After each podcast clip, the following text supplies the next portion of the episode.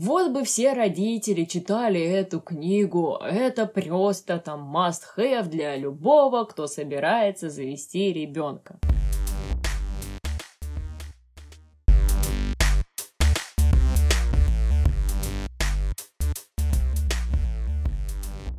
Здравствуйте, дорогие слушатели! Это подкаст «Хьюстон, у нас ребенок». У микрофона я, Артем, отец ребенка. И Лилия. Это я. Моя жена, мать того же самого ребенка. Это подкаст о родительстве от узкой аудитории родителей к широкой аудитории человеков в принципе. И сегодня мы хотим обсудить раннее развитие, развивающие игры и игрушки. А, стоп, стоп, стоп, мы же должны упомянуть классных людей. А именно, в предыдущем выпуске мы обещали, что нейм дропнем в этом выпуске те, того, кто оставил нам отзыв на Apple подкасте. Мы его не видим на самом деле, но наши зарубежные друзья сказали, что этот отзыв существует. Первый человек — это Катя, оставившая отзыв на Apple Podcast. А второй человек — это Ирина Цыганкова, которая написала нам кучу-кучу приятных комментариев на Ютубе. Кстати, хо-хо, мы теперь есть на Ютубе. Можете нас слушать еще и там, если вдруг вам это удобнее. И тем более можете почитать развернутые хвалебные комментарии Ирины Цыганковой, в которых она желает здоровья нашей Нашему булочку, пупсику. пупсику. Да, и нам, и нам тоже. Ну что, начнем. Как ты относишься к развивающим игрушкам?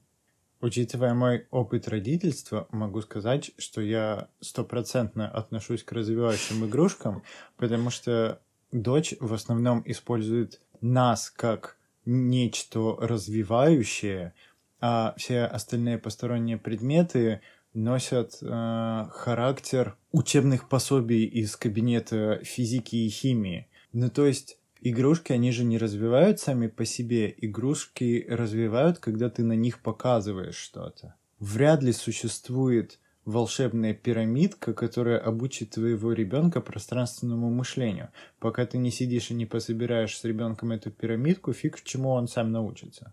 А как ты относишься к раннему развитию? Я считаю, что раннее развитие необходимо, потому что оно и так происходит. В смысле, ребенок и так развивается. Он постоянно учится ходить, есть, а особенно давить на него и заставлять, я не знаю, что там относится к раннему развитию. Вот, в этом-то и вопрос, что обычно под термином раннее развитие не понимается, что ребенок сам себе там ходит, ест и осваивает э, навыки самообслуживания, я не знаю. Под ранним развитием имеется в виду курсы «Научим ползать вашего ребенка за три недели». Ты не поверишь?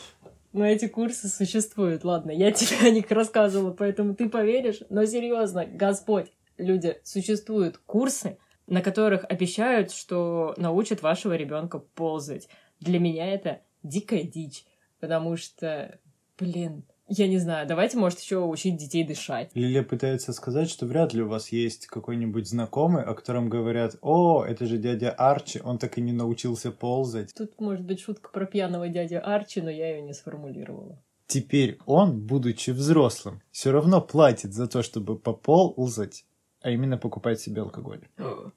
Даже не то удивительно, что существуют курсы, которые обещают научить ребенка ползать, а то, что они пользуются некоторой популярностью, то есть кто-то это покупает. Я знаю, кто это покупает. Это покупают тревожные люди. Это раз. А во-вторых, очень-очень много товаров для детей продаются через страх, через тревожность, поэтому даже не очень тревожные родители могут поначитаться и подумать, блин, наверное, мне действительно нужны курсы для ползания. Ребенку уже уже 4 месяца, а он еще не сидит, не ползает и не огукает. О боже, какой кошмар.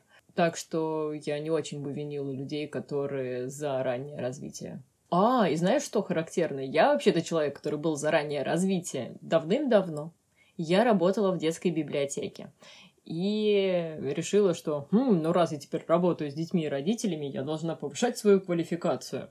Потому что Если честно, в этой библиотеке никто не занимался тем, чтобы библиотекари, работающие с людьми, хоть сколько-нибудь раз разбирались хоть в родителях, хоть в детях, хоть в детской литературе. И я прочла книгу, которая называется «После трех уже поздно». Если вы слушаете подкаст «Сперва роди», если вы хоть немного в родительской теме, то наверняка вы об этой книге слышали. Я нашла свою рецензию тех лет, а тех лет — это год 2015 я там ей прям восхищаюсь. И типа, да, вот это правда жизни. Вот бы все родители читали эту книгу. Это просто там must-have для любого, кто собирается завести ребенка. А как вы понимаете из названия, после трех уже поздно. То есть там за то, что надо до трех лет интенсивно ребенка развивать, развивать, развивать. И что же поздно делать после трех лет, по мнению автора этой книги? Я не помню,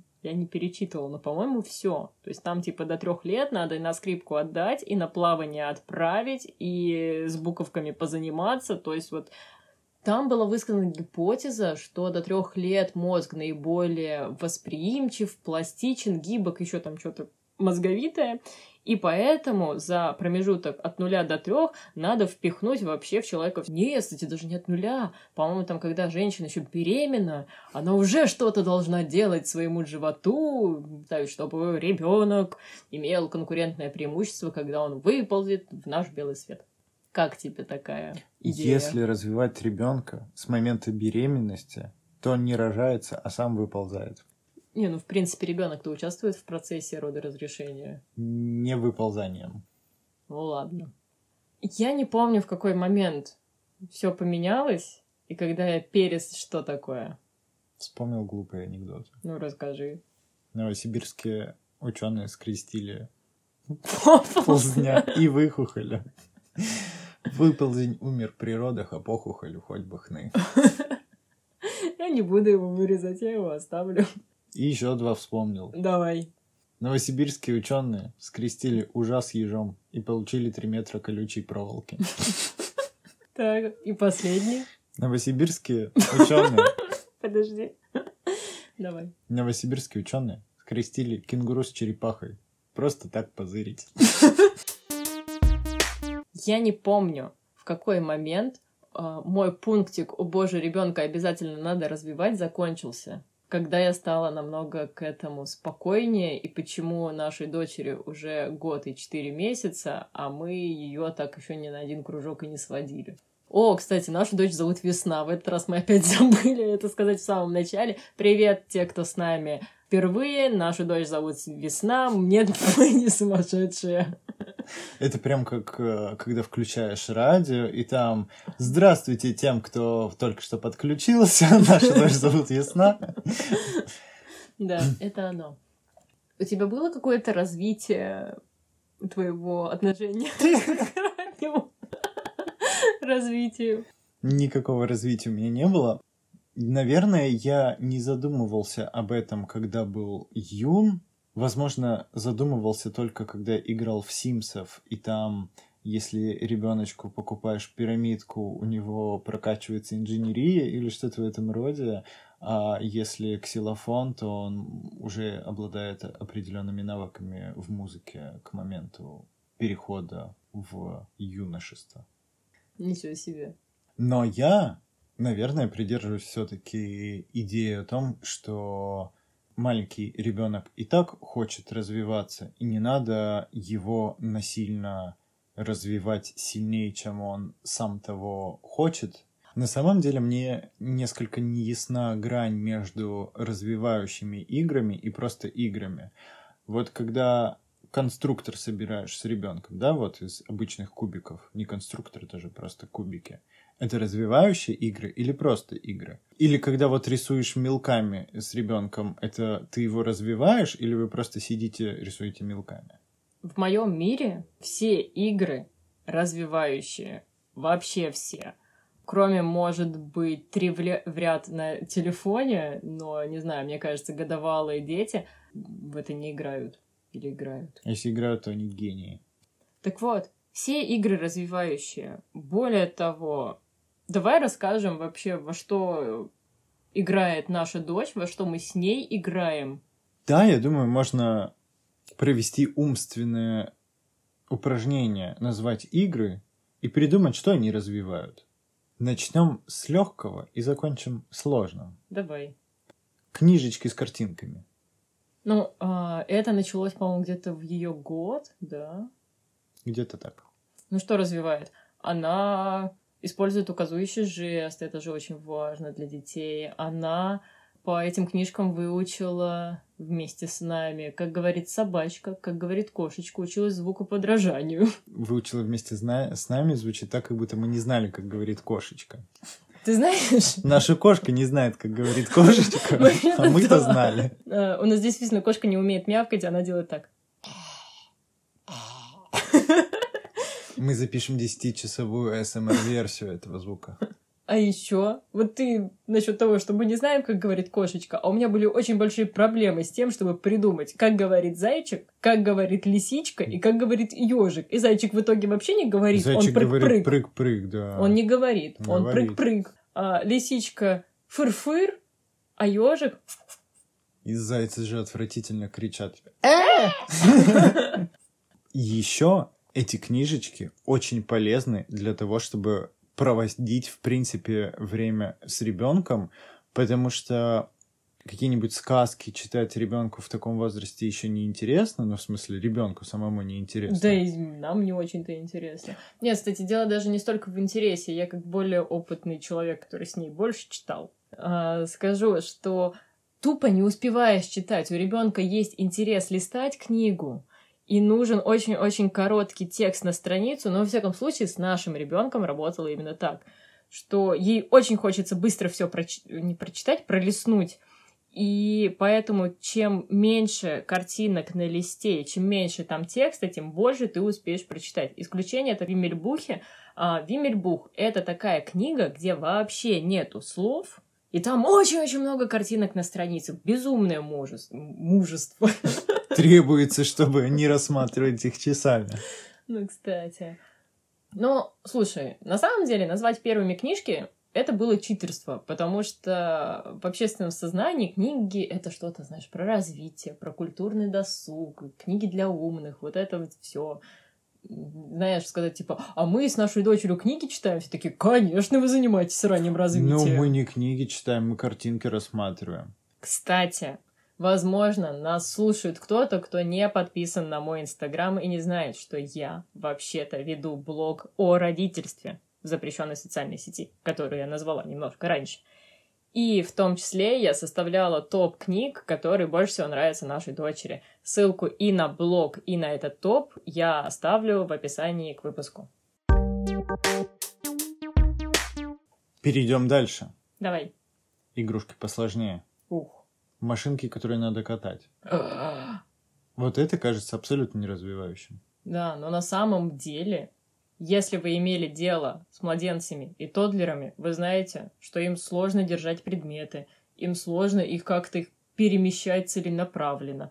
Когда ребенок имеет дело с машиной, особенно если она более-менее натуралистична, он познает этот мир. Ему можно показать фары, двери, колеса. Он может катать туда-сюда. Да дофига чего развивается так-то.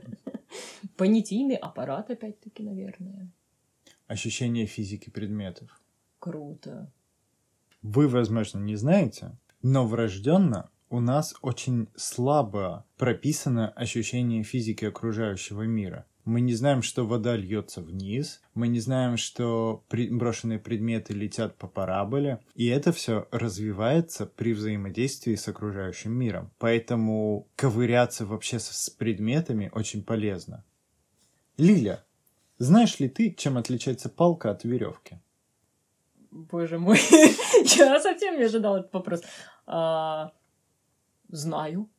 И чем? Палка не гнется веревка, во-первых, гнется во все стороны, а во-вторых, ей можно завязывать предметы, а палкой ты не сможешь связать предметы. Хорош ли мой ответ? С точки зрения инженерного дела, палкой можно толкать, а веревкой можно только тянуть. То есть я должна была дать этот ответ, чтобы получить пять? Да. Борода. Приходите на пересдачу.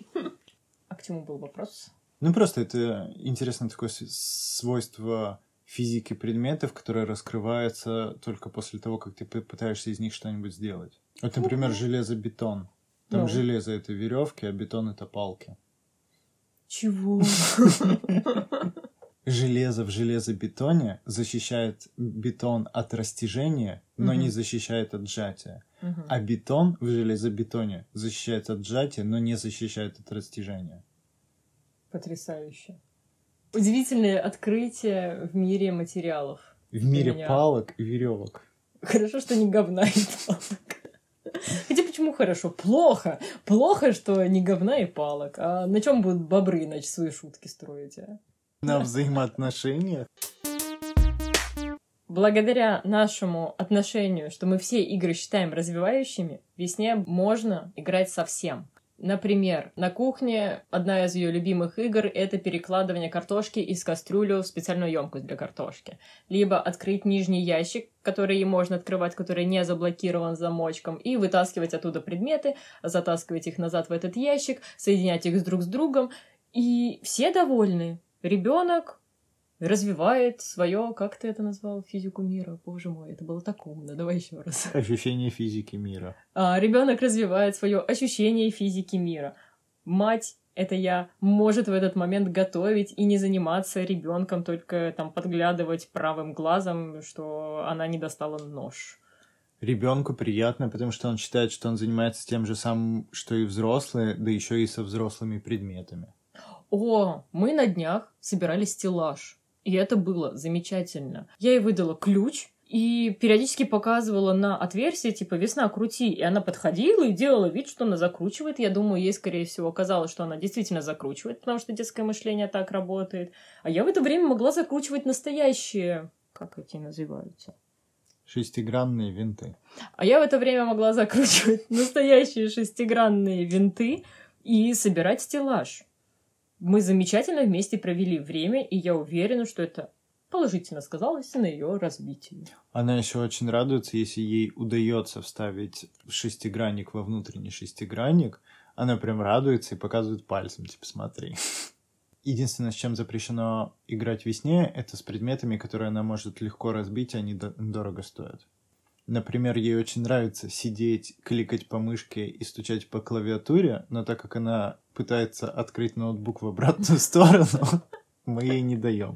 Да, но мы ей иногда даем мышку. Еще мы не всегда разрешаем рисовать на стенах. Но так как у нас дом не отремонтирован, обои здесь старые, мы их не любим, то в некоторых комнатах ей рисовать можно. А еще у нее очень классные карандаши, которыми она рисует еще и иногда на холодильнике и на шкафчиках. И, во-первых, если я это успею заметить, я это останавливаю, а во-вторых, мы научили весну вытирать предметы. И это на самом деле одна из ее любимых игр — вытирать. Потому что обычно даешь ей салфетку, сам берешь какую-нибудь тряпочку, вы сидите вместе, вытираете следы, которые она нарисовала, и у нее снова вот это чувство, о, я делаю что-то, как делают взрослые.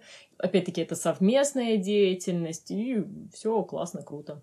Периодически, если за столом она разливает чаек или водичку, она просит, чтобы ей дали тряпку вытереть за собой. Да. А еще мы с ней много разговариваем, и я думаю, это тоже про развитие. Мне кажется, это самое важное развитие.